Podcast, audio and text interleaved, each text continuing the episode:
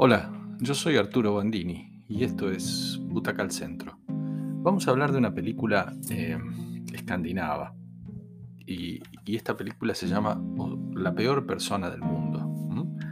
Eh, le fue muy bien en Cannes, en la edición 2021. Podría ser una película sobre el fin de la inocencia, ¿eh? el difícil paso de los 20 a los 30. Ahí está el foco con la mochila y los mandatos que ese trance lleva. Esta película, de apariencia tranquila, recrea con una precisión muy minuciosa esos días en los que todas las cosas que nos pasan son trascendentales, brutales.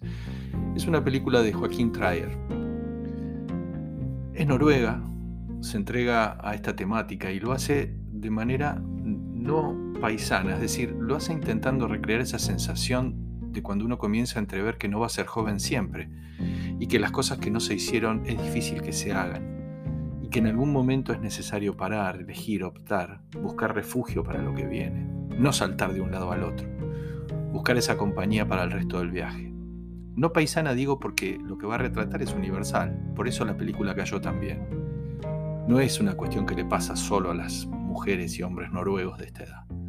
La protagonista, hermosamente joven, tiene un amante mayor, que ya pasó, amante pareja, que ya pasó por esa etapa que ella encara ahora y siente que no la entiende, que tiene otras cosas en la cabeza, que ya eligió, que la eligió a ella, y eso implica nuevas cosas, por ejemplo, tener hijos. Ella está en medio de su torbellino de búsqueda, no termina de saber qué es lo que le gusta, si puede decir con precisión qué es lo que no le gusta pero tiene todavía mucho espectro abierto, mucho camino para probar y para errar.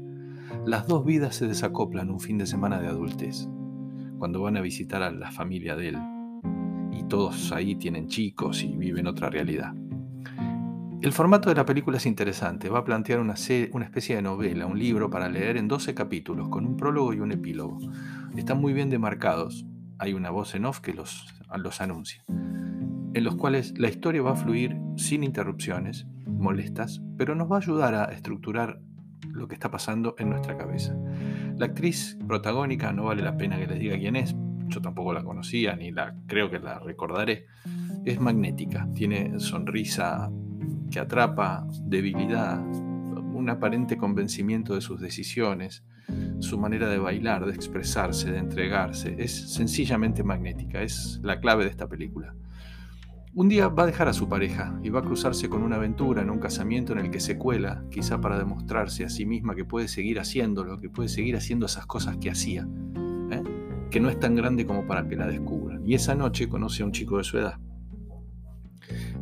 Como ella en plena búsqueda, el, el, chico, que no tiene la vida resuelta. Juegan a la seducción, bailan, toman, se rozan, se dicen que no engañan a sus parejas porque no pasa nada, pero se desean tanto que no van a tardar en volver a buscarse.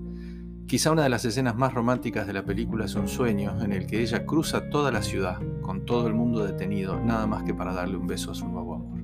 Todo aventura. Va a dejar a su pareja, probará otras disciplinas, pasa de estudiar medicina, fotografía y trabajar en una librería. Será con su nuevo amor con quien toda la estabilidad de su última experiencia se desmorone. Es otro departamento más chico, menos cómodo, más desordenado. Él trabaja como ella en una cafetería, no hay proyección. Es el ahora y es también una búsqueda. Nivela en edad, pero ya le queda incómodo. Su anterior pareja se enferma, se enferma mal, y ella se conmueve. Hablan largo, hay una excelente escena de la que es difícil escapar indemne, sin, sin emocionarse. Hablan de la vida, de lo que vivieron hasta ahí, de cómo imaginan lo que viene, aunque uno de ellos ya no lo va a poder vivir. En definitiva, es una hermosa película que nos hace retroceder en el tiempo, nos ubica en esos años de pocas certezas, de convicciones, de planes, de futuro y a la vez de frescura, en las que todo puede cambiar en un segundo. Y lo muestra sin golpes bajos, pero de manera contundente y explícita, con altas dosis de emoción y con una belleza de imágenes y narrativa que emocionan por lo infrecuente. Es una buena película que viene del frío y para Butaca al Centro. Es una película de siete butacas, ¿eh? que la disfruten, búsquenla.